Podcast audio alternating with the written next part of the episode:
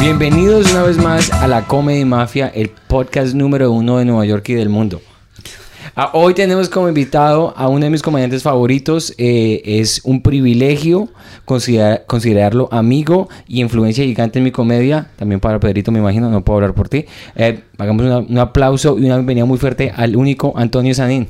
Gracias. Eh, Aplauso Señor. tan efusivo. Gracias, la ciudad de Nueva York, por recibirme. No, la verdad es que la gente no sé si sabe esto, pero eh, hace aproximadamente dos años larguitos tu- tomé la decisión de venirme a vivir acá. Y mm, me vine sin conocer absolutamente a nadie. La primera semana o primer mes realmente fue de pánico total.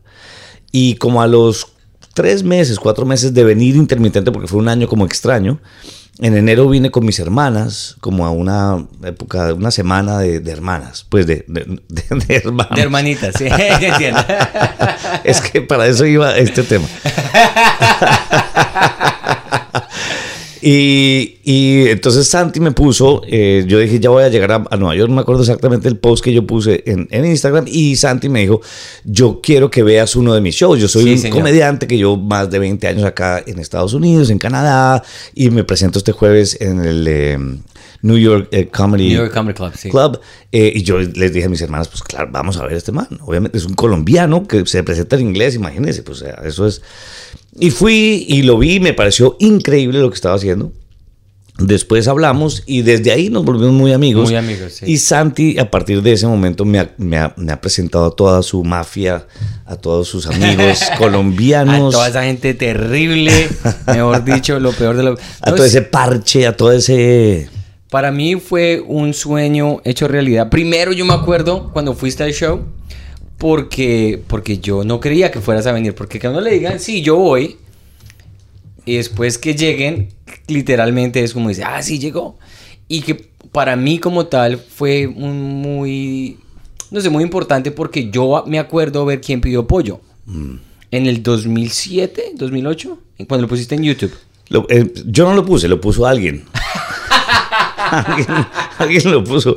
Y cuando lo puso, ya me, cuando lo puso y cuando yo me di cuenta, ya tenía como dos millones de views. Entonces yo dije, ¿para qué lo va a quitar? Si la gente lo está disfrutando. Claro, claro, claro. Y ya no estaba presentándome yo, entonces dije, pues dejémoslo ahí. Y te- llegó a tener 6, millones de views, una cosa Sí, así. yo fui una de los views. Muy bien. ¿Te Entonces, pasó lo que le pasó a Russell Peters? El Comedy Now special que hizo a Russell Peters famoso, no lo puso él. Wow. Fue alguien más el que lo puso. Bueno, o pues yo no llegué a, o sea, ese que me puso a mí no me puso tan cerca como Russell Peters. De pronto ayuda que fue en inglés, porque el inglés de pronto llega a más lados. No, y que fue en el 2008 también, que todavía el estándar no estaba empezando, no tenía este auge que tiene ahorita. Claro, claro, claro. para poner en contexto la sorpresa de Santi de que usted sí llegó, eh, tiene que entender que a Santi lo abandonó el papá. Entonces, Santi está muy acostumbrado a que le prometan cosas y no se las cumplen. Tiene eso. Marica, y yo no quería decir eso porque tu mamá ve este podcast Está bueno, y me va a odiar, pero es que, Vero, vero, pero es que vero. co- como dice el tatuaje, todo por el chiste, güey. Todo por el chiste, todo por el chiste. Doña Blanquita, me disculpa, por favor. Ahí está el, ahí está el humor de Pedro. Pero, pero ese humor Pedro, negro. este es Pedro Jokes. Pedro, jokes, eso no, le tiene, no le tiene miedo a nadie, Pedro. Pilas. Pero una de las cosas que nos han preguntado las personas, porque es que nosotros empezamos esto y hablamos con los comediantes, pero la gente no sabe casi nada de nosotros. Entonces la pregunta de lo del lado femenino es, es, es buena. Claro, claro, claro. Pero ¿por qué empezamos a hablar de eso? Porque, ah, porque había mucha sensibilidad por todos lados Claro. cuando yo llegué esta tarde y estábamos hablando de muchos temas. Sí, sí, con sí. el cuñado, con la cosa, con la vaina. Con... Entonces, eh, mi pregunta fue honesta, como, como eh, ¿quién, ¿quién tiene un lado femenino más desarrollado? Entre nosotros dos, yo me atrevería a decir que yo, porque, pues por la simple razón, porque yo crecí con mi mamá solamente, como lo acaba de mencionar Pedro muy elocuentemente, y con mi hermana. Entonces, digamos, a mí nunca me dio, yo no sabía, yo no sabía que era orinar parado, por ejemplo. ok, bien. Como hasta los- Y es mucho más rico, tenemos que aceptar que es mucho más rico orinar sentado. Ciento por Es más lógico, o sea, eh, orinar parado es para los bosques, y está bien.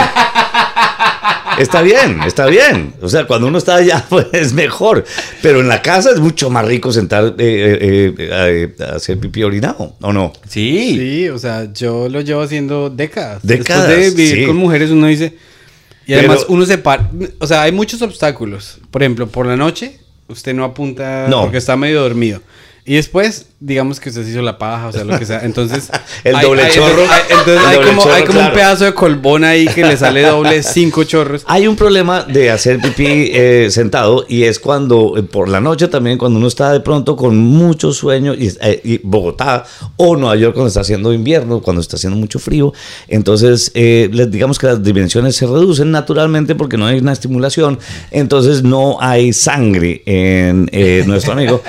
Entonces el man está básicamente mirando hacia adelante.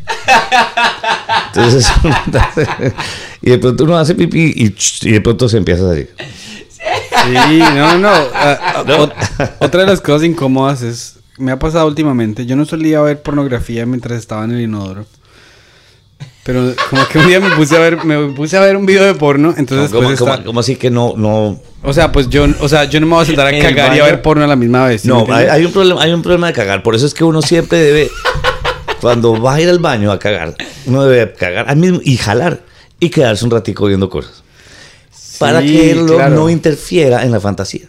No, muy, muy chévere y también alivia a la gente de ese olor tan inmundo porque uno sale y dice, este man caga rosas Ah, porque él no, sale y no, usted de dice las- el periodo de... de el las periodo técnicas de- más bonitas es sentarse y casi que ahí mismo, o sea, sincronizar que ahí mismo esté uy, y, y jalar para que de una vez. Claro, Eso es un- es sí, una buena técnica. Es un arte. Entonces, arte. Tiene que ser diestro en la mano. A mí, Claro. me, a mí me pasó que días que como que yo estaba en ese proceso de que no, no podía yo eh, defecar, como dicen en los círculos educados. Ok. Eso Entonces lo me dicen puse- los círculos educados entonces me, puse a ver, me puse... No. Antonio, tú ibas a ver más que nadie. Defecar. Hacer popó. Defecar es, es de indio, cara. Hacer del cuerpo es peor. Hacer popó. Está bien. Entonces me puse a ver yo un video y entonces pues a uno, si me entiende? Este es el inodoro y usted lo tiene así, pero después se le para y ¡tic! Sí, queda sí. usted atrapado. Claro. Le toca esperar hasta que se le pase la excitación para poder eh, salir. No sé qué tamaño estás hablando. Para que quedes atrapado realmente. No, porque es Pero como, se es acaba de dar sí, una- es un como un pedazo de pequeño, información un más pequeño grande. anzuelo. Pero entonces echemos para atrás y rebobinemos, como decíamos cuando en la época del VHS, y hablemos de la parte femenina que es muy importante, porque es, Mm. yo, yo sí siento que es algo que es positivo, es muy positivo. Totalmente. No lo manejamos a veces o no lo, no lo conocemos bien. Eh, en, en el caso mío, por ejemplo, yo soy un poquito más drama queen de lo que debería ser un hombre en la casa o lo que fue mi papá. O, pero yo, yo armo el lío a veces. Claro. O sea, yo a veces soy la parte femenina del drama en la casa. Pero yo creo que eso también ha ayudado un poco a, a- a estar en contacto con el lado eh, creativo de la escritura, por ejemplo. Porque entonces, si uno no está en contacto con ese ladito, pues, pues no desarrolla nada. Claro. ¿no?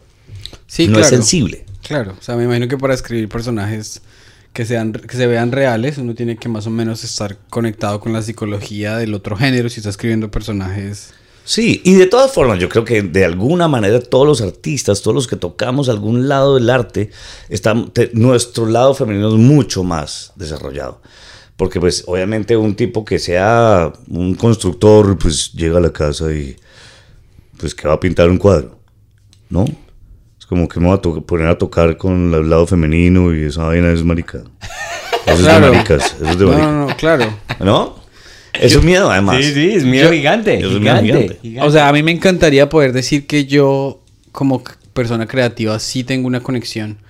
La conexión la he tenido, por ejemplo, que yo he escrito un guion en el que el- el- la clave emocional del guion era un pequeño detalle que la mujer lo recibe y dice, wow, esto significa muchísimo que me, que me compartieron esto a mí. Y la gente me decía, no, pero qué bonito que tú puedas hacer eso. Pero yo lo pude hacer en ficción. Pero es que pero nadie puede hacer eso en ficción si no está en contacto con su lado femenino, porque no se lo puede imaginar.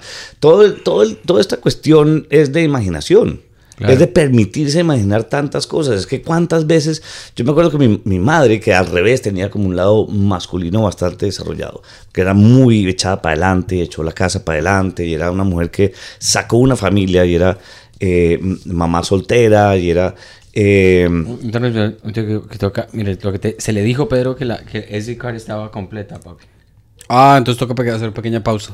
Hagamos una pequeña pausa porque la SD Perdón. card está completa. Este nomás encanta.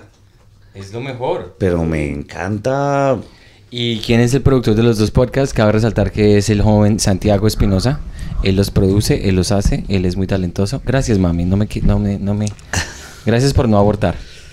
Ah.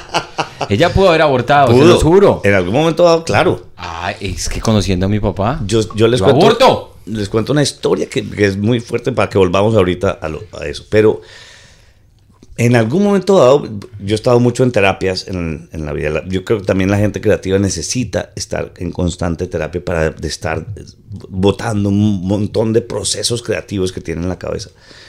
Y de, de uno de los terapistas que yo tenía, aparte de psiquiatras, era como, en una época fue como uno más esotérico. ¿no? Que es de Gestalt y de Naranjo y de toda esa corriente.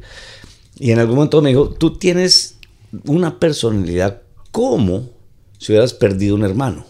Oh, wow. Sí. Entonces yo le dije, no, pero yo no, no perdí. Mm, No estoy tan seguro, pregúntale a tu mamá. Esta historia es real.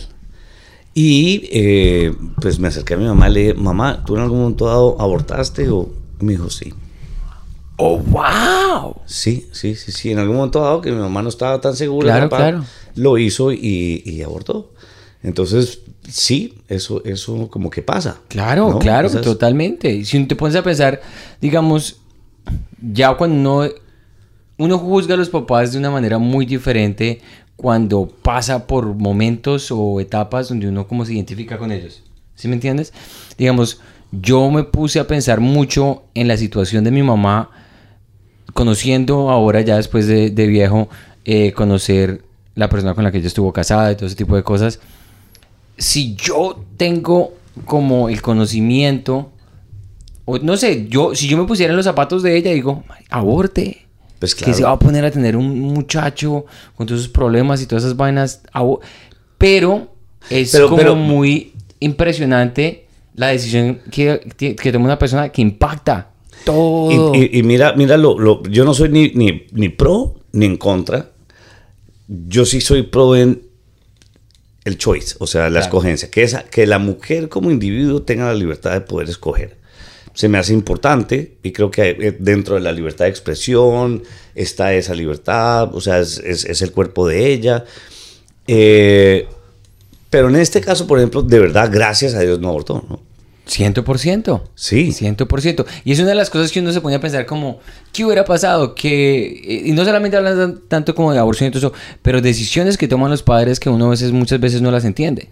Que mi mamá no, no vaya no sé qué en la casa de su amigo, que no sé qué, porque uno, y uno a veces, ah, mami, que no sé Sí. qué. Y el otro fin de semana, no, que el papá del amigo pues molesta a los niños, que no sé qué. Y uno dice, ah. Molesta, manos, Mole- pues, manosea. abusa sexualmente. no, sí, nunca ha pasado. Eso es algo, es algo Sí, es hipotético. hipotético. No es que Hipotético. te tocó a ti. No, no, no, no me tocó a mí. No me tocó a mí. En la casa de Richard no pasó Eh, nada. No, en la casa de, de Dieguito no pasó nada. Saludos, don José. Pero en serio, un- en serio tú tan, tan lindo que debiste haber sido como niño y nadie, nunca un, a mí un me padre intentaron te- manosear, ¿Sí? Pedro, ¿Quién? Me intentaron manosear. ¿Quién fue? ¿Sí? No, no, no, que yo haya dicho que me hayan intentado manosear, no. Es que si yo me pongo a pensar, cuando uno piensa, cuando uno empieza las historias del Me Too, ¿no? No, no leía a la gente que decía el Me Too, ¿no? Yo me acuerdo cuando estaba haciendo tal cosa, estaba en mi fiesta de 15 años y de repente, pues, no- y uno dice, ay, eso me pasó a mí. ¿En la tu no, fiesta de no, 15? y en, en mi primera comunión, por ejemplo. Eh, yo hice mi primera comunión y yo me acuerdo que el ¿En Canadá? No, eso fue, eh, yo tenía 8 años, 7 años, yo estaba todavía en Colombia. Ok. Ah, esa la hice yo en la costa, por el lado de la pa- del Por el de- papá. Por el lado de mi papá. Y ¿La primera comunión? la primera comunión, sí. Y le dan una cocada en vez de... En vez de hostia. ¿De hostia? No joda, aquí está, para que, te- para que te empate. Una carimaña o la marica. con ron. Una carimaño, aquí están los bollos, los bollos limpios. Los bollos. Garimañola con ron, mamá. Joda, para que se yo me me mete acuerdo- ron. No me acuerdo mucho, pero sí me acuerdo que el curita tenía una cara de pervertido terrible. Y yo me acuerdo pensando como, y el man nunca hizo nada, el man nunca, nunca, nunca, pero sí como que a veces como leamos, o sea, el credo, no sé qué, Siéntate el credo. Nunca me dijo siéntate acá, pero yo sí sentía como una energía Rara. Ra- Y no, no, él nunca hizo nada. El curita nunca hizo absolutamente nada. Pero no era como normal que un Pero sí señor es- adulto. Sí, un señor como. Atrás de uno. O Sí, un señor como viejo, viejito, pasando la- el sábado por la tarde con uno enseñándole uno el credo. Es que no tiene nada más que hacer. No, pero sí, uno dice, pues hasta bien, pero ese man es mi abuelo. O sea, uno dice, es muy, es una energía rara. Sí, sí, sí. A mí solamente me pasó. Yo, estaba en un- yo, yo estuve en un colegio de curas. Y mm, una vez en el bus del colegio había un man que siempre públicamente le pido disculpas porque se llamaba Buen Día. Se llama Buen Día. Ojalá. Murió de COVID. No sé. no, mentira, mentira. Y era medio pesado, era, era un pelado medio pesado. eh, Gordo. era gordo.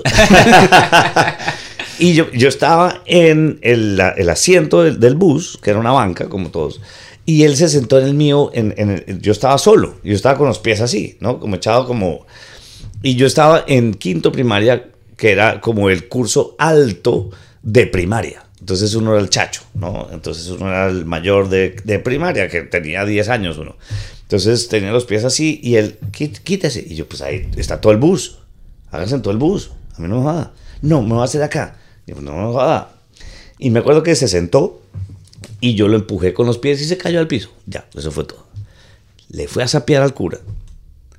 Y yo estaba en la clase. Y de pronto llega el abre el cura, se llamaba Denis, el cura Denis. Y todos el mismo que vieron que este man entró, todos dijeron, "Hijo, Sanín.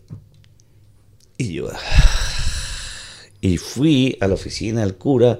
Usted sí supo lo que hizo, ¿no? ¿Sabe lo que hizo? Perfecto. Y tenía un anillo.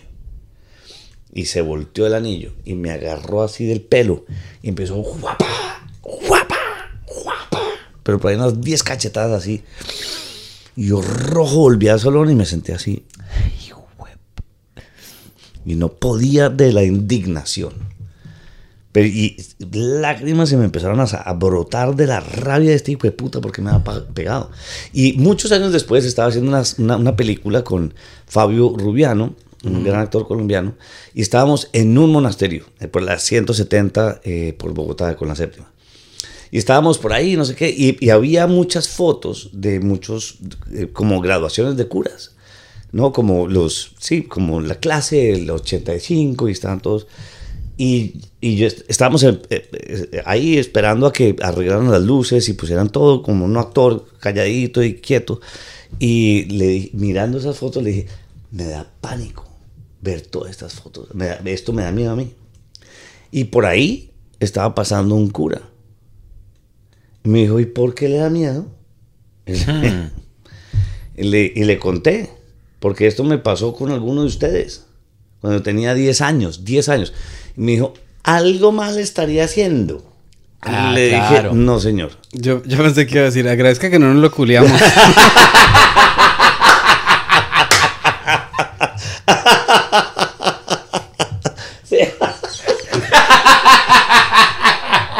Estuvo de buenas, güey. Estuve buenas, güey. ¿Qué cachetadas nomás? ¿Pero en el culo o qué? Ah, no. güey. Se salió barata, güey. Federico van dos. Bien. van dos. No, mejor dicho, le sienta el whisky a, ese a este hombre. ¿Cómo le sienta ese whisky? Sí, Ah. pero, pero yo le dije al final, le dije, weón, primero que todo, un niño de 10 años no hay que sacarle a Dios a las cachetadas.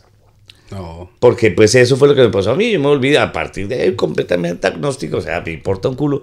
Y yo no sé qué hubiera sido mi vida con más re- religiosidad o espiritismo, no, no importa, porque igual me, me, me olvidé eso, pero sí sé que yo hasta ese momento era de alguna, de alguna, de alguna forma eh, devoto. Pues Claro. iba, iba a misa, creía, eh, rezaba, todo. Claro, claro. ¿Eh? Pero- Sí, hay cosas así. Yo siempre fui a misa, porque mi mamá era domingo, pero una, ya después de, ya cuando ya como a la adolescencia, ya, ya me libre albedrío. Yo iba con ella cuando, cuando quería ir o lo que sea, Pero es que es- si te das cuenta es una costumbre que, digamos, para los niños es muy difícil que ellos lo entiendan.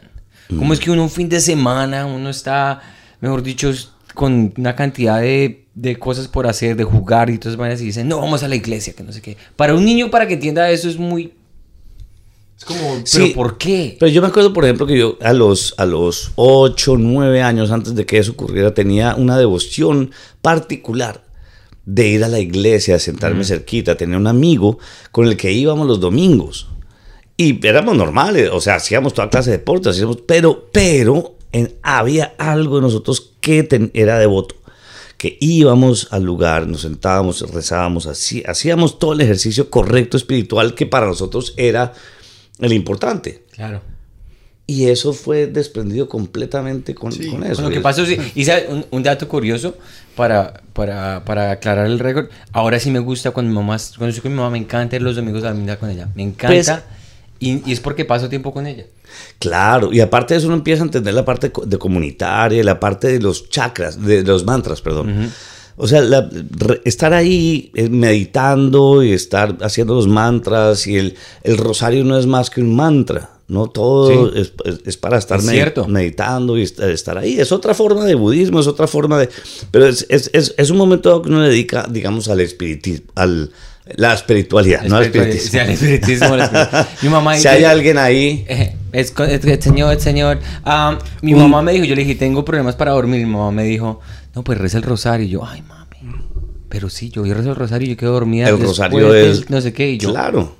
No, Porque pero- es que hay, hoy en día hay toda clase de, de- de espiritualidades. Mm. Y están los mantras y el Om Mani Padme Hum, Om Mani Padme Hum, Om Mani... O el Hare Krishna, Hare Hare Krishna, Hare. Hare. Pero ese orden de palabras, de...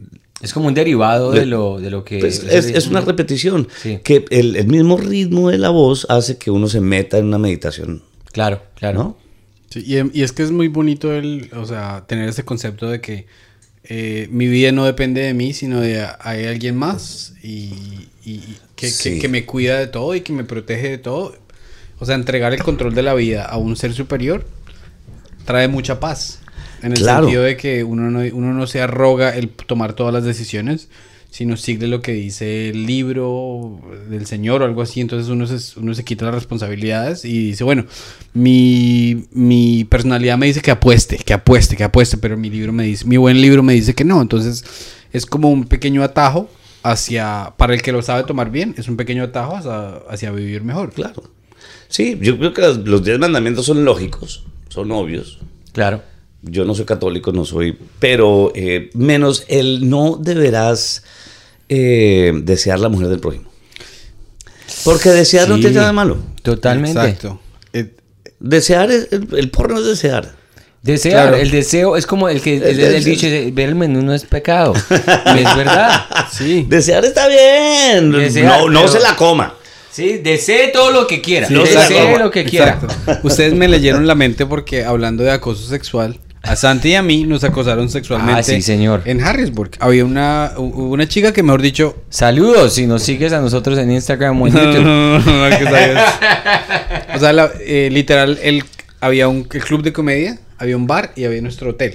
Estaban todos a 15 pasos de distancia y la vieja ya cuando le, la mandamos a dormir dijo, ¿para dónde vamos? O sea, la vieja quería, quería irse con nosotros. Más que todo con Pedro, cabe y, aclarar. y lo más interesante de la cosa es que, o sea, nosotros, pues a mí eso nunca me pasa. Entonces yo dije que no. Ajá. Y yo llegué y le conté a mi esposa. Porque uno es Pero honesto. para mí, me deberían dar el mismo crédito que si yo hubiese donado un riñón. Sí. que yo no me como una vieja que me lo esté votando, que está re buena, Está que buena, nunca en la vida me ha pasado y que yo diga que no. Esos son puntos para algo.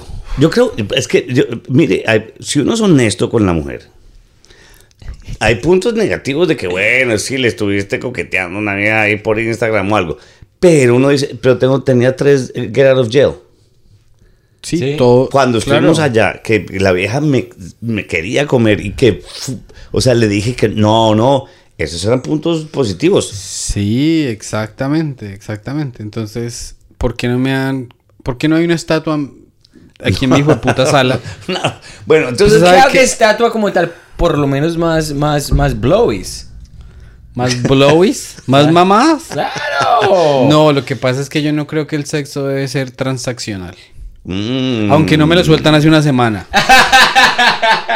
Pero eso es muy buen tema. mire, es- es- es- eh, ¿qué- Transaccional. ¿Qué, qué banco? ¿Qué cryptocurrency? ¿Qué, qué, qué elemento de negociación debería existir en una pareja en todos los sentidos? O sea, si usted tiene un banco mundial Sí. de la pareja. Sí. Sí. por ejemplo, ¿qué es lo realmente importante para usted? Por ejemplo, para mí, aparte de lo normal, de trabajar, de, de ayudar en la casa, más desde que estamos en Nueva York, obviamente, pues cada uno tiene sus oficios eh, muy claros. Yo tiendo la cama, Marce eh, cocina, yo lavo eh, y los dos, entre los dos, limpiamos la casa, digamos. Sí, sí, sí. Pero eh, aparte de eso, por ejemplo, que de puntos, de- eh, ahí no nadie gana puntos. Pero estuve tomando con mis amigos y llegué en vez de las 2 de la mañana, llegué a las 9. Esos son puntos. ¿Puntos? Puntos. Yo pensé que iba a llegar a las 9 de la mañana. No, debería haber como una cosa, ok, ¿qué es lo normal? ¿Qué es lo negativo? O sea, normal es 12 de la noche. Eh, negativo es 4 de la mañana. Mm, pero que le abona a usted para de pronto... Yo no sé si ustedes, pero en mi casa yo hago todo eso, trabajamos los dos, pero a mí me gusta jugar juegos de video. A mí también. ¿Sí? Sí, mi, esposa, mi esposa se jala cuatro horas seguidas jugando Zelda. Entonces, por ahí, por ese lado, si no hay. Ah, bueno, entonces, pues por eso, eh, ahí usted no puede, eso no son puntos negociables suyos. En el Banco Mundial, usted no puede poner, ay, es que yo no jugué ayer. No, porque en su casa no, eso no vale. Sí, sí, sí, sí. En mi casa, no, yo que yo no juegue un día y pase toda la tarde con ella charlando o Vale. Eso es, eso está, el, como es el Swiss franc. eh, exacto. ¿Sabe que hagamos un pequeño paréntesis para, para promover todas las cosas que tenemos ahorita? Aquí rapidito. ¿Qué quieres promover? ¿Se dice promover? ¿Promocionar? Promocionar. Promocionar. O- sí. Eh, ¿Qué es promover? ¿Promover es un verbo? O promover también se puede. Bueno, sí. El todo es que el 26 de- el 23 de febrero tenemos un show aquí. Dieguito, el editor, por favor, háganos, pónganos aquí el link del Eventbrite porque vamos a tener un show el 23 de febrero en, en de Antigua. Aquí en Queens, en Jackson Heights. Que originalmente era un Pedro donde... ah, un Pedro. Que era un Pedro donde Antonio... Que era un show que era... eh, Antonio era el que iba a hacer el... el, eh, Sí. Lo iba a hacer, pero el man va a estar en Colombia. Desafortunadamente, a veces me toca viajar a Colombia, entonces. eh, Entonces de- nosotros le robamos como buenos mafiosos ese show y lo estamos haciendo. Mafia. El 26 de Your marzo. womb is so fucking polluted. you can't even bear my children. What do you know? El, el 26 de marzo hay un show en Miami con Camilo Pardo el Mago. Y en abril viene eh, Diego Mateus. Todos los detalles los pueden encontrar en la ¿Ese es en Comedy no Mafia. mayo? La comedymafia.eventbrite.com. No toca quitarle el whisky porque no no interrumpir. No se Yo era el que interrumpía aquí en el, en el Al aire no se. No, pero es que yo pensé que era mayo. No, en mayo tenemos era el tour que... Es como cuando, cuando, veremos. cuando la esposa lo corrige a uno en público. Sí, no, terrible. No, la mía no hace eso. ¿No, te corrigen en Por ejemplo, ayer, o sea, ayer estábamos en Colombia, o antes de ayer, eh, en el club de Copetrol. Que mi, Uh. o sea, mi, mi abuelito era, era el, el Portero. El portero de Copetrol. y ahora Sí, yo, de, y- chistes, de- de- de los mejores chistes. Y ahora yo soy, eh, yo fui invitado a Copetrol, entonces me gradué, güey. Claro, y le preguntaron, ¿y usted por qué está Y acá? eso, ese Copetrol allá en. eh, ¿En Bogotá?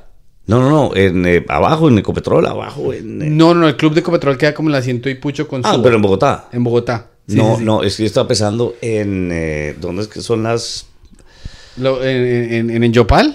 No, no, en Yopal no, donde, donde solo hay putas. Ah, En Santa ¡Ay, Fe, en el! Santa Fe. En el Santa Fe. No. Qué cosa, qué perdón, perdón esta gente tan ignorante. No, es que dijeron putas y yo por qué pensé Pereira. Porque es un chiste que todo el mundo hace. yo les- Claro. Es triste esto. Eh, no, en Bogotá. No, ahora ya no va a decir. Ustedes ya quedaron como un culo. Quítale el whisky, por favor. Bueno, el todo es que estábamos en el club de Copetrol. Sí. Y nosotros mencionamos que mi esposa y yo nos vamos un mes para Europa. Entonces mi amigo, uno de mis mejores amigos, Jaime, dijo, listo, cuénteme el itinerario. Entonces hablamos, planeamos media hora del viaje a Europa. Y después mi esposa me dejó hablar, me dejó hablar, me dejó hablar. Y después nos montamos al Uber y me dijo, yo no voy a llevar a nadie a mi luna de miel. Me cae muy bien, pero a mi luna de miel no llevo a nadie. Sí. A mí se me ha olvidado que mi luna de miel. Entonces, desde mi punto de vista, desde mi punto de vista, ahórrenos la media hora y diga, oiga, bobo, es nuestra luna de miel. No. Enfrente de la otra gente, ¿y qué importa? Y usted Porque- no, porque es decente. Porque Sí. es decente. Ella, ella Es tiene decente. tacto social, que es algo que nos falta pues a aquí. todos. Específicamente Me una falta persona. a mí, me falta a mí. Tacto social, que bueno, Pedrito todavía está. No, pero yo, yo, No, yo, yo, yo, yo lo conozco a usted hace bien desde hace seis meses. Sí, sí, sí. O un poquito más, por ahí, seis, siete meses. Hemos girado, hemos dormido Sí, en el hemos mismo cuarto. compartido el mismo cuarto y sí, todo. eh, y, y no, pero de vez en cuando se chispotea la verdad, pero, pero eso es bueno. Eso es Totalmente. muy bueno. Totalmente. Y, y no, al revés, me gusta que sea honesto. Sí, es, le- le- es que lo que eh, lo que dice Antonio, te lo voy a re- ratificar, es 100%. Yo cuando te he visto ser honesto, a mí me da orgullo. Digo, eso era lo que yo quería decir. Claro, a veces, a veces uno... Eso era lo que yo quería decir, pero no lo dije. Sí. Y Pedro lo dice así, sin, Pedro sin tiene pelos en la lengua. Pedro tiene una mezcla que es divina y es el boyaco Con el Santanderiano. con el santanderiano y con el neoyorquino. Y eso es algo que está así todo el tiempo, así como viendo a ver por dónde se va. Pues, No, a lo bien, a lo bien Eh, porque yo no. su merced, ¿a quién va a matar acá? No, o sea, digamos, una persona que sea, una persona que sea rica y, o sea, que toda la vida fue rica, ignora al- a, la, a la persona que le atiende, que le trae una gaseosa o algo así. Eh, una persona que es bien humilde a veces le tiene miedo al otro. Sí. Yo no le tengo miedo a ninguno. A nadie. Pero usted tampoco le lleva una gaseosa a nadie. No. Y pero es- una, una de las cosas más lindas que ha hecho Pedro No. por mí, les digo una cosa, de las cosas más lindas que ha hecho Pedro por mí, estábamos en Bogotá en Boom y a mí no me fue muy bien la primera vez que me monté. Yo he hablado mucho de esto excesivamente. Todos los días me imagino que tiene pesadillas. Todos los días hablo de esto. Pero bueno, esto que voy a decir es nuevo. Para que, detalle nuevo. Y le voy a dar un Eh, cumplido. ah, voy a hacer un paréntesis rápido porque esto es muy importante para que la gente que, eh, que estoy yendo y que los conozca a ustedes y que sepa que esto es un podcast de comediantes. Eh, yo llevo trabajando con ellos un tiempo largo y ellos son muy, muy, muy exitosos cada vez que se presentan en un, en un club de comedia en Nueva York. Son, pero matan siempre y funcionan increíble. Pero desde que yo conozco a Pedro y desde que yo conozco a Santis un poquito antes, pues ellos han querido empezar a abrir mercado en, en español y el, el- el ritmo, el biorritmo de uno como comediante cambia. Claro. Entonces la primera vez me acuerdo que, que hablé con, con Pedro, que llegó a Colombia, que iba a empezar a hacer comedia y me puso a escribir. Me fue como un culo, me fue como un culo, me fue como un culo. Y uno dice, pero este man le abrió a Colbert, este man le va increíble en cada show que yo no lo he visto medio que le vaya mal, igual a Santi. No, 100%, sí, es no les va medio mal, siempre, siempre les va muy bien. ¿Cómo le va a ir mal? en, en Rembrandt, en Bogotá o en un clubcito de comedia, pues sí, hay, hay, hay, hay, hay una, hay un periodo de adaptación. Sí. Sí, claro. De, sí. de, de, de oír, de saber. Claro. Entonces, entender que Santi le pudo haber ido mal en Boom, yo, a mí me queda de para arriba. Pero sí lo entiendo. Claro, ¿no? Y Claro, es- porque ese, estamos- ese, ese ese periodo de adaptación que tú dices es muy cierto. Y uno tiene que hacerle como comediante, tiene que respetar los espacios que uno no conoce. Claro. Y bueno, después de eso me bajé y yo, claro, me bajé así nervioso. Hijo de puta, ¿qué hice? Y, y, y, y, un- y- Perdí. Ah, Porque los comediantes, no sé si ustedes, pero yo cuando me va mal, me bajo diciendo, ya lo perdí. Sí, sí, sí. sí. Perdí el mollo. Nunca voy a volver a poder Yo reír en la vida. Yo me bajé así, literalmente. Yo me bajé así, yo como si me hubieran Ya. dado, me dije, ¿dónde está? Y un open micer, que es un muchacho que ya haciendo comedia dos meses, se me acerca y Pedrito está al lado mío y dice, "Es que usted estaba ahora cagado. Algo dijo, está cagado de susto, algo así. Y yo obviamente yo no escuché, yo estaba como en shock y Pedro dice, venga papi, no. usted no sabe con quién está hablando. Claro. Y este muchacho se pone pálido y dice, no, no, qué pena, qué pena, no. Y yo veo a Pedrito con una, una cara de orgullo, porque yo no lo hubiera podido decir eso. Yo soy muy... Y el muchacho, no, no, no. Y yo, Pedro es ese, ese, ese, ese, ese coso interior que uno tiene, que es lo que uno quiere decir. Ese muchacho, si yo de verdad le hubiera dicho lo que... Coma mierda, marica. No me joda, No huevón. me joda. Pedrito se lo dijo de una manera elegante. Le dijo, usted no sabe con quién está hablando. Relájese, vaya. Sí. El muchacho después se disculpó, no sabía dónde ponernos. Pero eso fue iniciativa de Pedro. Porque Pedro tiene los cojones para decir, Para decir la verdad. decir la verdad. Y eso está muy, muy, muy bien. Pues es que hay veces que como que... O sea, número uno, si usted empezó a tocar guitarra hace dos meses, ¿cómo se le va a ir a, a parar a usted a Joaquín Sabina a decirle cómo arreglar la canción? Sí, y lo peor es que, que hay. O sea, cuando, y además porque lo único que uno tiene que, que tener como comediante cuando entra en un nuevo universo. Porque cuando yo estoy girando en el Teatro Nacional con teatros de 700 y están llenos, pues estoy... Uno hace lo que se le da la gana. Claro. Llega cinco minutos antes, con todo respeto y todo. Claro, pero, claro, claro. Sí, pero, pero, pero cuando empiezo a girar con ustedes en Estados Unidos en inglés, pues todo ese ego baja. Y entra un nivel de aprendizaje. De aquí a aquí, yo, no saco nada llegando a cada club. Ah, Pues es que nosotros empezamos en... eh, ¿En dónde empezamos nosotros? En Filadelfia. Filadelfia. Sí, en Filadelfia. Show que Después hicimos juntos nos Filadelfia. fuimos a West Palm Beach, o no, eh, bueno, Después eso fue Carolines, que fue un show grande. Carolines, que fue grande, y yo en cada uno de esos era el segundo show que había hecho en inglés, el tercer show que había hecho en inglés, Ah, entonces sí, era muy, muy consciente, muy pilo y muy nervioso antes, o sea, pa- pasando línea, pasando línea, pasando línea. Entonces el host, ¿cómo es que se llama? Ah, Eh, Manny. Manny, Manny. que es muy querido, entonces me dice, tranquilo, tienes que convertir la ansiedad en energía positiva.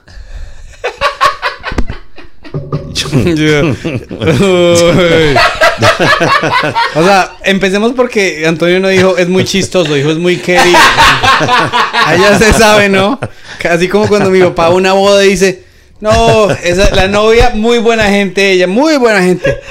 Y mi, mi papá dice que es muy buena gente. Dice, no, la comida rica, la novia, fue buena persona. Y, y no se aguanta después de 10 minutos y dice, fea como un hijo de putas. Pero buena, pero. Sí. Pero buena, papá. Buena papa, buena papa. Es- estos todos triunfando porque mataban cada, Claro, claro. cada show, pa, pa, pa. Y yo estaba ensanduchado, que me ensanducharon, gracias a Dios, porque eh, pues los comediantes sabemos dónde debemos poner a cada comediante según donde estemos. Y sabemos que si Claro. yo tengo un, show en Bogotá con eh, tres comediantes eh, bogotanos y algunos de ustedes, pues yo no los pongo a abrir, Claro. Claro. ni los pongo a cerrar. Claro, Los pongo claro. en el sanducho ahí No para nos estén lleva, se lleva presto.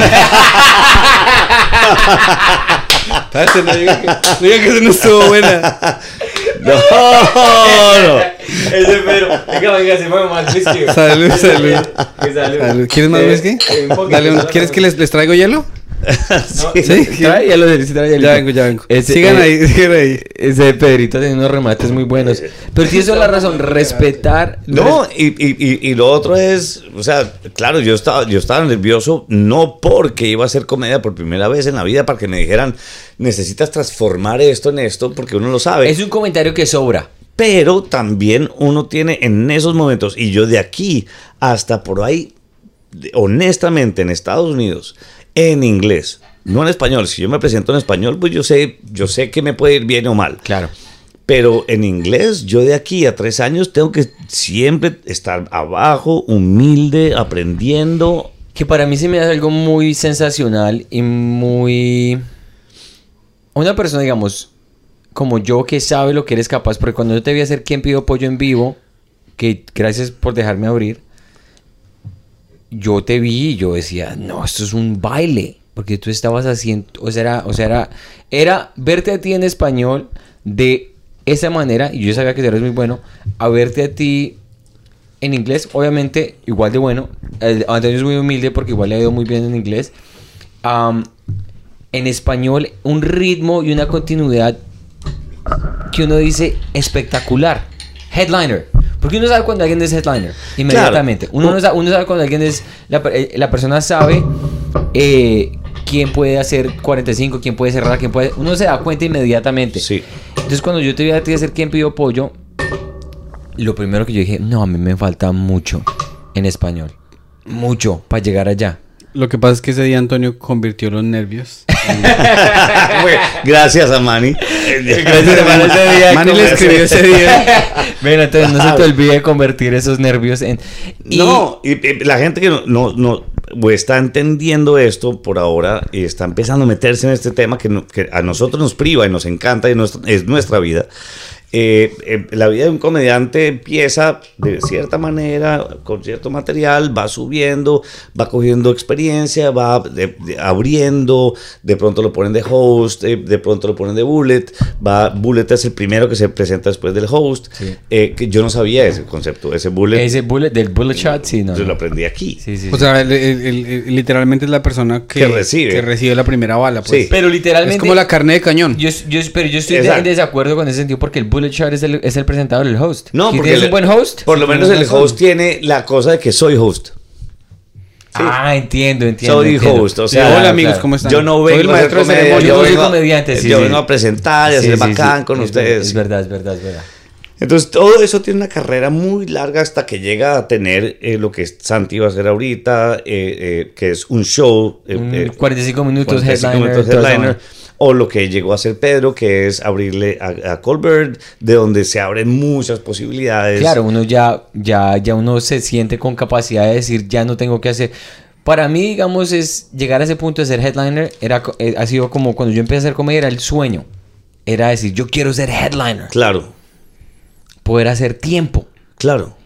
Y uno llega aquí a Nueva York y uno dice, no, pero es que no tengo ni siquiera cinco minutos. Mm. Y uno entonces empieza a construir, que cinco. Y la otra cosa que es los cinco minutos de Nueva York son cinco minutos diferentes que en el resto de Estados Unidos. ¿Es verdad? O sea, el ritmo de cinco minutos de Nueva York.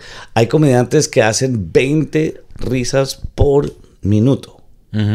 Hay comediantes absurdos que hacen 40 risas por segundo y hay por minuto y hay otros que son récord mundial que ya, es- ya no tiene sentido. Sí, sí, sí, sí, sí. Pero lo normal para hacer headliner son de 8 a 10 risas por minuto. Para ser un increíble comediante son 15 risas por minuto. Claro, claro. Sí, es, es- es un, es un, ¿cómo se dice? Es una cálculos matemáticos cómicos. O sea, en la, en, en la comedia, digamos, cuando un, un booker te quiere... Claro que ahora ha cambiado mucho también porque lo que te, te programan es más por cuánta gente puedes traer al, al- al sitio. Sí. Y, y- y en COVID, ¿cuánta gente va a entrar? sí, sí, sí, sí, sí. Pero, pero entonces todo esto va a que cuando tú haces, empiezas a hacer esto en inglés, igual yo siento que te va muy bien. Tú sabes de lo que eres capaz y tú eres el mejor eh, indicador para ti mismo. Y verte hacerlo en español, uno hace como ese, lo que tú dices, ese, ese, ese, ese, ese travel, ese, ese viaje de material y de esencia al otro idioma, toma tiempo. Pedro fue allá a Bogotá y texteó a todo el mundo diciendo, no, marica, eso está... Y ahorita, él en español es igual Claro. de certero a lo que está haciendo en inglés. Más o menos, sí. Sí. Pero lo que dice Antonio es muy cierto en el sentido de que, o sea, cuando uno, uno puede ser muy bueno en un idioma, pero es como que uno, digamos, eh, ¿cuál es un futbolista que sea muy bueno con la derecha? Valenciano, pues digamos, pues, esa referencia hace como 50 años. Valenciano. Bueno, para la gente no, no, de por ejemplo, Colombia. Messi es ambidiestro, ¿cierto? No, Más o me- menos. ese- me- Pseudo. No, eso es zurdo. El, le pega con la derecha cuando tiene, pero ese man es zurdo como Exacto, pero es como... eh, Pero, es que acá hay una diferencia muy clara y es también el, el lenguaje es muy importante. Ustedes crecieron muy diferente porque Santi creció en inglés. claro. Toda la comedia y todo eso fue 100% Toda- en inglés. Usted creció en español Sí. y llegó acá a como un buen colombiano adaptarse. Entonces, pero usted empezó a hacer comedia en inglés. O sea, Claro.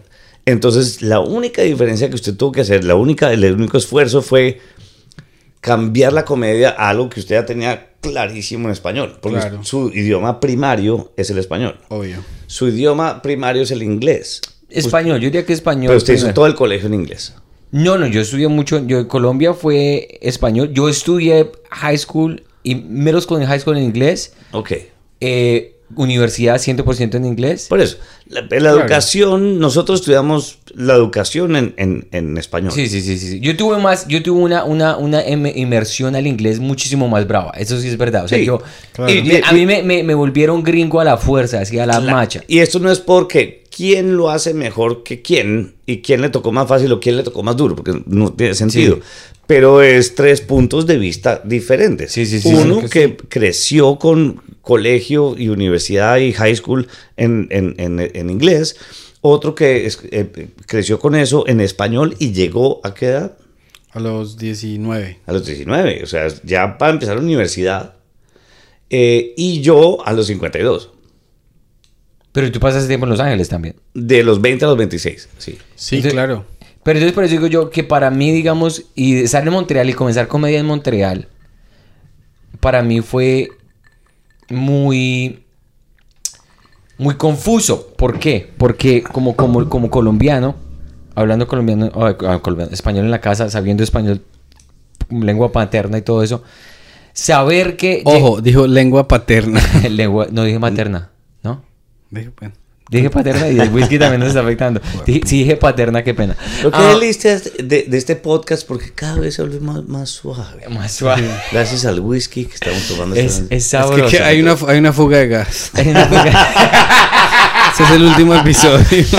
Eh, eh, español para mí, yo pienso y digo las cosas en español, de alguna manera en la casa, pero en inglés, en, afuera de la casa me toca todo en inglés, todo en inglés, todo en inglés. Sí, pero usted habla en, en inglés en la casa. No, en, en- en la casa se habla español. Con Con, mi mamá, español. no, con- ah, no, bueno, en- eh, en ahorita, su casa. actualmente solamente en inglés. Y usted también. Yo hablo un poco de español. ¿Ella? Con- porque ya, por ejemplo, yo le digo, digo, "Vo- voy a tomar con mis perros, o sea, algo así. Y, y yo le dije, hola, ¿cómo estás? ¿Qué hiciste hoy? Y me dijo, le mandé unos textos a mis perritas. y yo le digo, no, no, no, no, no. Eso no está bien No dicho. les digas así. Eso no está bien dicho. Eh, para mí, cuando yo empecé la comedia, yo decía, no, yo que me encanta la comedia, me fascina. Pero es como, tú te sientes como, ¿y yo qué digo? ¿Yo de qué hablo? Porque es que yo siempre he tenido este trauma de ser inmigrante o de ser todo eso. Entonces empiezas, yo cuando comencé a hacer comedia, y Zelanda siempre recalca esto, yo nunca dije que era colombiano. Yo llegué allá Sí. a Montreal y decía, es como entiendes, oh, it's so hard to be a guy. This, it's just, oh man, what's going on with the fucking-" Así como classic white guy. Sí. Y es Y- que es bien blanco. Y blanquito, entonces la gente, pero bueno, me, me miraban y decían, En, en Canadá dicen que "Eh, es blanco. En Canadá. En Canadá. Y yo, y yo, y me acuerdo que un momento donde yo dije, no, yo necesito. Y una persona me- se me acercó, un comediante, Mark the Bonus, que es un comediante reconocido en Canadá. No sé cuántos canadienses escuchan eso, no sé cuántas personas conocen a Mark the Bonus. Se acercó y me dijo, su nombre es Santi Espinosa. Yo sé que usted inglés no es su primera lengua. Porque hay cosas que usted dice que yo le escucho el acento. Parece, usted puede pasar, pasa. Usted que sea real, papi. sea real. Sí, me dijo así, li- literalmente me dijo, me miró y me dijo, ¿Sí? yo sé que usted quiere ser como nosotros. Y no estaba siendo racista, no me estaba llamando No. a migración en ese momento. Pero el man me dijo, usted tiene que sacar lo Usted que es tiene usted. algo único. Usted tiene que sacar lo que es usted. Usted, ¿Usted habla español? Y yo, si es mi lengua materna, hable de eso. ¿Usted habla francés? Sí, porque yo estuve mucho tiempo en Montreal. Hable de eso. Y ese man, a pesar que ese momento me sacó la piedra, yo este hijo de puta racista. Claro, porque usted está defendiendo lo que quería que nadie viera. Exacto. El man me sacó todos los trapitos al sol. Me dijo, hable de lo que es usted. Y en ese momento empiezo yo a decir, colombiano, no sé qué. Y empiezan las cosas como a hacer clic. clic, Claro. Clic, Claro. clic. Y yo, este hijo de puta. Y ya eso me convertí amigo de él. Pero él me lo dijo en la cara. Sin ningún problema. Eh, eh, la comedia para la que la gente que está viendo esto por comedia entienda que lo que más nos cuesta decir, lo que más nos duele decir, lo que nos da más miedo decir, es nuestra comedia. Ahí está la comedia, ahí está el humor. Yo me acuerdo que eh, cuando yo empecé a escribir ¿Quién pidió pollo? Que estaba basado, porque yo empecé a escribir eh, stand-up después de hacer Rías el Show, que había sido un, e- un éxito en Colombia muy grande con Julián Arango. sí, y, sí, sí. Está en Netflix. Eh. Pero después de eso, Julián se fue eh, y yo me quedé solo en Colombia y yo, entonces, ¿qué hago? O sea, yo llevaba 15 años trabajando con Julián, desde los 15 años a los 30 años. Y dije, voy a empezar a hacer lo mío, de comedia, de, de escribir yo mi stand-up. Y empecé a escribir en un taller con Gonzalo Valderrama un material que era sobre eh, sentido común colombiano y era lo más filosófico del mundo. Y después de tres meses de trabajar en ese taller, nos presentamos en un lugar y yo me subí y boté todo mi material y me fue como un culo. O sea, 10 minutos, nadie se rió ni una vez. Una señora en la primera fila, yo la alcancé a oír, que dijo, ay, bájenlo. Así era el nivel de sufrimiento. Claro, porque yo estaba tratando de, de- de ser inteligente en la comedia. Claro. Y la comedia no es inteligente, la comedia es uno conectarse con lo bruto que es uno, con lo que- humano que es uno. Claro. Y, em- y- y empecé a mirarme a mí y, y a empezar a burlarme de mí mismo, porque de, de eso se trata, Claro. ¿no? Y primero, ustedes comediantes, si están empezando, empe- empiezan a, a fijarse en la parte física, que es lo básico, ¿no? La, la parte, si tienen manos largas, si tienen nariz grande, si tienen lo que sea, pero empiecen a, a fijarse en ustedes, que eso es el, lo primercito que uno puede empezar a, hacer, a, a hacer que la gente detone con, con eso, porque pues eso es bajarse uno a un nivel que uno diga, esto es todo humano, Claro. ¿no? Claro. Y, y después empezar a meterse con los miedos, con lo que nunca ha querido meterse. Yo me acuerdo que lo primero que detonó gigantesco en Quien Pide Pollo fue el aceptar que uno en algún momento dado tuvo dudas homosexuales. ¿Sí? Perdón un momento. También se nos acabó la... The la- card is full. Esta, oh, esta también está llena. No, no, no. Oh, ya también está ¿Cómo es llena. posible eso? Uy, Saque el otra- mejor momento del mundo otra. en la confesión, en todo. No, no, no, se, se, se, se mantiene, se mantiene. No, no, tú puedes seguir porque la cámara tuya no se ha acabado. Tú sigue tranquilo. No, es, es- es- es- yo empecé a, a mirar de lo que yo tenía miedo de aceptar eh, y, y llegué a esa conclusión. Y es, yo creo que todos los hombres en algún momento de la vida nos da miedo ese lado que no sabemos qué es. Sí, ¿Sí? claro. Eh, y ese lado es el momento que uno está en alguna reunión y de pronto a- a- entra al espacio un man muy pinta, muy guapo, alto, fornido. Y uno lo mira y dice, mierda, me volví marica.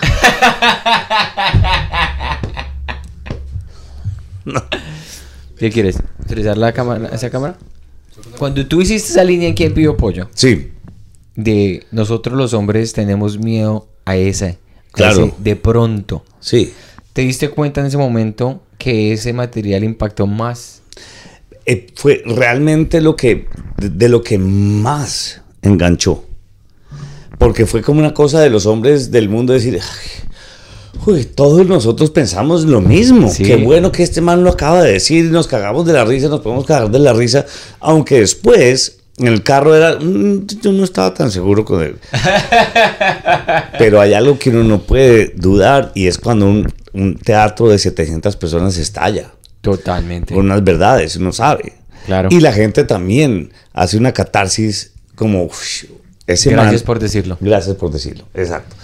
Eh, y eso fue un miedo muy, muy grande decirlo, porque pues es, es en, en una sociedad ser tildado de homosexual, cuando no es, cuando uno solamente está diciendo, es que tengo estas dudas Claro. que yo creo que todos los hombres lo tenemos en algún momento dado y tenemos que enfrentarlas y, de- y pasarlas o aceptarlas o lo que sea, pero, pero mire, los, los únicos seres completamente 100% seguros de su sexualidad, de su sexualidad, son los homosexuales.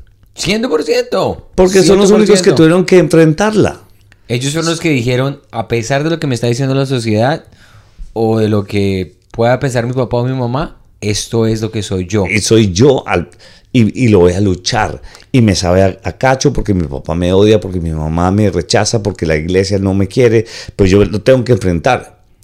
De resto, los heterosexuales somos unos pusilárimes que no estamos seguros. Es lo más fácil. Sí. Ser un hetero es lo más fácil del mundo. Pues sí. A mí me encanta porque nosotros tenemos 92% público masculino, no, eh, 8% femenino, entonces necesitamos más homosexuales. Gracias Antonio por empoderarlos. ay, por empoderarnos. A mí me encanta, me, enca- me, enca- me- me encanta toda la humanidad. Pero hay que poner la, la realidad de- honestamente. Totalmente. Yo tengo eh, amigos homosexuales, familia homosexual. Creo que la homosexualidad es fantástica, el LGBTQ, todo es- nos ha hecho, tenemos que agradecerles un montón. Pero, ¿un mes? ¿De verdad un mes? Okay, ¿Es el Prime Month ese? Sí, es un mes. O sea, un veterano que perdió una pierna. Un veterano de guerra, pues. Veterano de guerra Guerra. que perdió una pierna, volvió a la casa. De Se les da pronto, un día nomás. la esposa, eh, la esposa de pronto se fue con otro man porque él estaba en la guerra. Les dan un día. Pero estos manes les dan un mes. Un mes. Es un un buen mes, punto. eh, es por hacer algo que les gusta.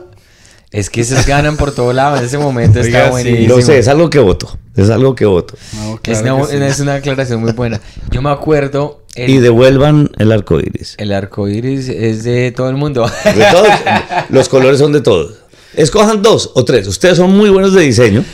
Pero sí, por favor. Escojan tres diseños divinos y una forma divina, pero no todo. el- Muchos, muchos sí, no sean, tan, no sean como tan agalludos. Sí. Yo, yo tengo una pregunta relacionada a la comedia. Eh,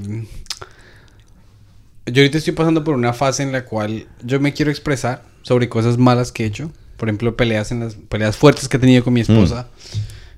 Y, y a mí no me da miedo. Yo lo quiero ir a decir. Sí. Pero pues mi esposa me dice, no, no. Es nuestra vida privada y no, no lo haga. ¿Hay algo que usted ha encontrado desafiante el poder comunicar? ¿O que le ha dado miedo? ¿Qué es algo que usted dice? Ojalá yo pudiese comunicar esto en la Yo, yo, yo, lo, lo, lo que me da miedo comunicar, sé que va a ser muy positivo para mí y para la humanidad. Que, que va a ser catárquico. Que va a ser, uf, alguien lo dijo. eh, todos tenemos vidas personales, privadas dentro de la casa, todos tenemos peleas absurdas, todos tenemos, pero no, pero ninguno tiene una pelea tan absurda que mató al otro. ¿No? Dentro, de, dentro del fair play de la relación, todo vale. Y nos hemos dicho honestamente todo. Dentro del fair play de la, de la pareja, uy, nos hemos dicho, ¿sí o no? Sí. Nos hemos Sí. dicho- Cosas feas. Cosas feas. Feas. Cosas feas. Se nos han, se nos Sí, es han que- salido cosas. Es que cuando uno está, es que Pero- cuando, cuando uno está en el momento es donde uno ve rojo. No, cuando es se que siente en contra de la que, pared. Hijo, es que es que si Es que usted Santi, es- Santi está pelando el cobre porque Santi ya... Este fin de semana me mandó unos textos que yo dije, se disolvió esta mierda. Pues que a mí- a mí me este encanta. fin de semana que se había acabado la comida. Se había acabado. Porque ¿Quiere, es que- quiere, quiere que le cuente un chisme?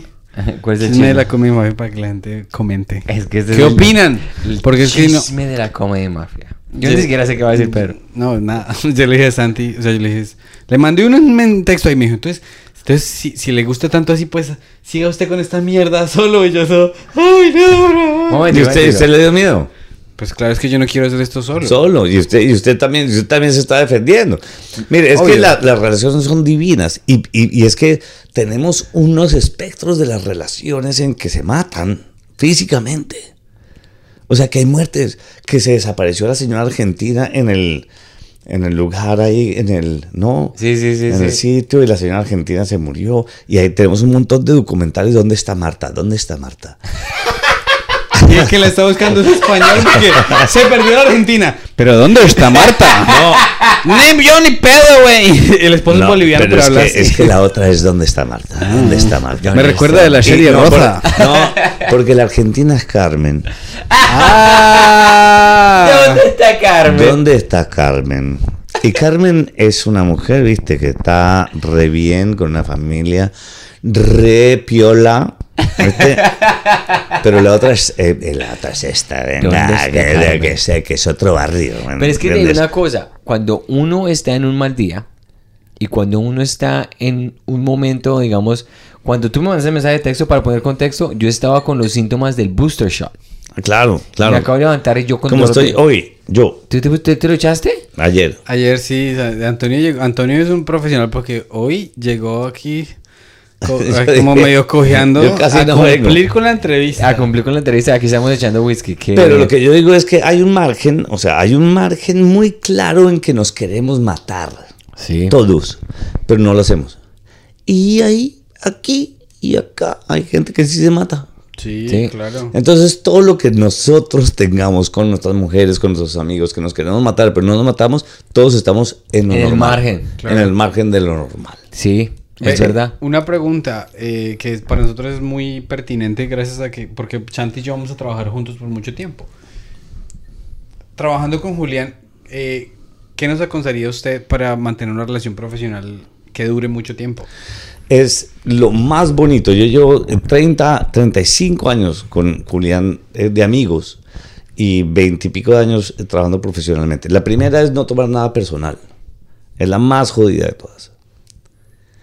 Lo segundo es, si alguien quiere hacer algo, lo va a hacer. Pero no se lo va a echar en cara a la otra persona. Mm. Si usted lo quiere hacer, si usted quiere montar el micrófono en la huevonada, lo quiere hacer porque lo quiere hacer. Claro. ¿Me entiende? Pero después no lo guarde para decir, es que yo monté el micrófono. Sí, sí, sí. Claro. Si usted siente que necesita algo de la otra persona, dígaselo. Yo necesito que usted haga esto. O compre una cámara. O monte las luces. No, es que no sé montar las luces. Listo, entonces haga algo para nosotros que, no- que usted sepa hacer. En que nos sentamos iguales. Y lo más importante es también que se sientan siempre nivel- nivelados. Nivelados, sí, sí, sí. Nivelados, que ninguno está haciendo más que el otro. Claro. Que si de pronto yo hago algo más que el otro, no sé, Julián no tiene ni idea de un computador. No sea, sabe. Julián es Pedro. Sí, Julián no sabe de un computador, no sabe manejar. Yo, yo, yo escribo, yo, y yo escribo eh, seguida, letra seguida, o sea, yo, yo no tengo que mirar el teclado. Entonces, Ah, cada vez, Pero no, ya, mire, ¿sí cómo escribí? cada vez que, que escribimos largo, que estamos en sesiones largas, yo no le tengo que pedir a Julián que escriba porque pues no sabe escribir. Claro. Pues se, le tomaría Larry, mucho tiempo. Larry David. Larry David no sabe prender un computador. Exactamente, entonces es bueno para, para ciertas cosas, Claro. yo soy bueno para otras ¿Qué es lo que y funcionamos juntos. Eso es lo más Usted bonito. tiene una, que- una, una, yo siempre digo la misma, una química muy buena y una dinámica muy buena, porque cuando ustedes estuvieron haciendo los Instagram Lives en la pandemia, yo sintonicé a varios, Sí, muy entretenidos y era como second nature. Sí, sí, ahí, hay- digamos que ahí en el, en el escenario es lo fácil. Ahí es cuando los dos nos entendemos. Claro. Pero debajo de todo eso hay un... Hay, hay, hay, hay Cuando se complica la situación. Pues claro, hay, hay un andamiaje muy fuerte que tiene que estar muy fuerte estructurado para que nosotros podamos jugar libre allá. Claro. Claro, claro. Y ahí es cuando tiene, uno tiene que poner las, las reglas muy claras. Haga esto usted, haga esto, usted no sabe hacer esto, no importa, yo lo hago, yo hago esto, usted es muy mejor PR que yo, entonces usted llame a esta persona. Entonces estamos constantemente pensando en un objetivo, que es poder hacer eso y, y para que todo cuando estemos allá en el escenario, en el escenario es en Instagram o en un podcast o en tal en un escenario escenario, estemos completamente libres sin resentimientos de, usted- de subirse a un escenario y usted no llamó a tal persona. claro. Claro. O sea, claro. ¿No? do- dos cosas importantes que dijo usted. Número uno, primero amigos y después colaboradores. Que Es lo más- nosotros es lo más- hemos dicho eso. Sí. Nosotros somos, somos amigos y esto si se acaba mañana vamos a seguir siendo sí, siendo amigos, ve, 100%. es lo más importante. Muchas veces, dentro de momentos muy fuertes de, de, de unos contratos muy grandes, ¿sí? en, en que usted está contratado por 200 o 300 shows eh, y, y- y- uno no está bien en el camerino. Entonces decíamos... eh, no, Calendario de 200 shows. Sí, sí, sí, o, o más. Es que en una época fue muy, muy fuerte. Entonces uno decía, ¿sabe qué? Lo importante es arriba.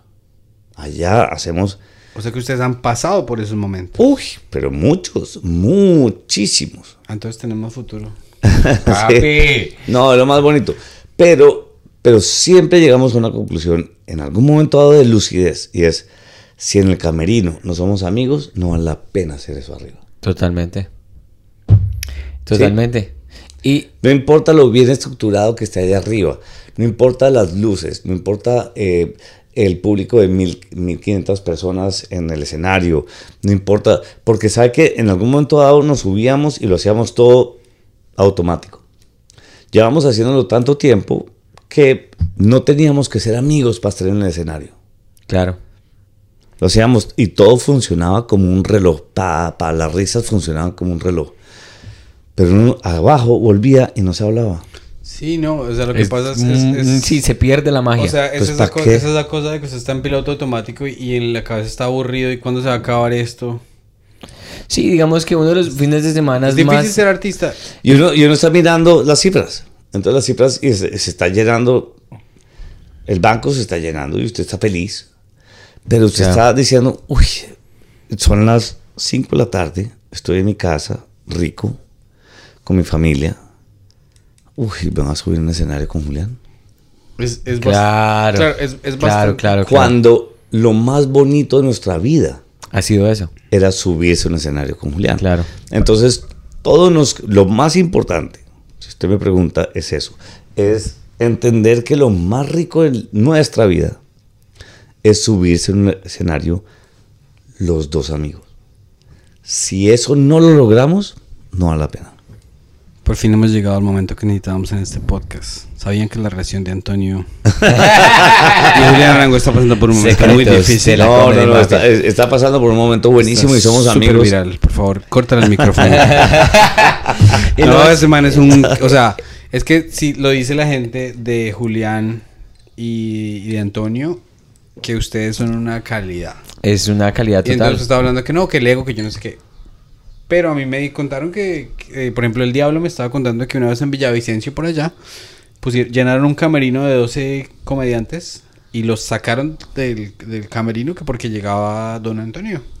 Y Antonio se enteró de que lo habían sacado otros comediantes y armó un peo tremendo para que los trataran con respeto y les trajeran la comida del buffet. Y el Diablo dice que, que por eso es que No, el diablo es le divino. agradece tanto. Y no, imagínese usted tener un espacio además grandísimo en, en- en- en Villavicencio eh, y todos los comentarios por allá echados. No, pues oh, Es lo, que dentro- es lo que te separa a ti de muchos comediantes, porque por encima de ser una persona con un talento impresionante, es que tú tienes una manera de tratar a la gente y sobre todo, digamos como yo, decir, sí, yo voy a tu show y respetar eso.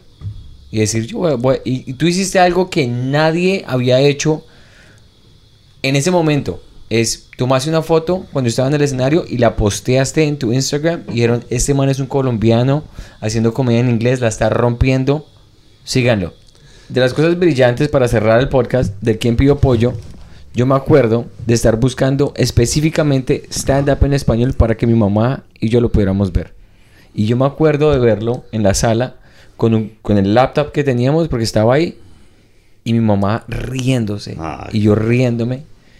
Y mi mamá dijo algo muy importante. dijo, Esto es lo más chistoso que yo me he visto. Y esto incluye ti, ti, ti, ti, que ya nos habíamos visto juntos. Sí, claro. No voy a decir lo que voy a decir. sí, sí, sí. Dejémonos de vaina. Dejémonos de vainas. Vuelo, sec- vuelo secreto. Vuelo secreto, sí. y vuelo secreto era lo máximo. Banco a todos los más pesados. Sí, sí. eh, ¿Cómo era el de fútbol? Eh, de pieza a De cabeza. pieza a cabeza. sí.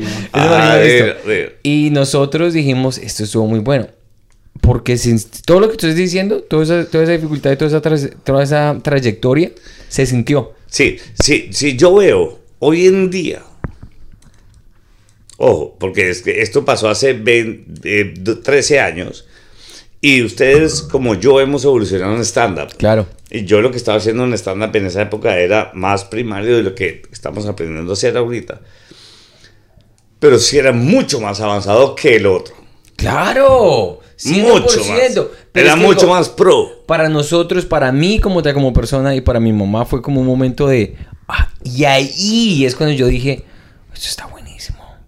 Porque yo iba a ver a quién, cuando yo estaba en Montreal, ¿a quién iba a ver? Iba a ver a Russell Peters. Claro. Iba a ver a gente que ya se me dice C.K. Que Pero decía en inglés, que es como uno dice como, ok, this is great.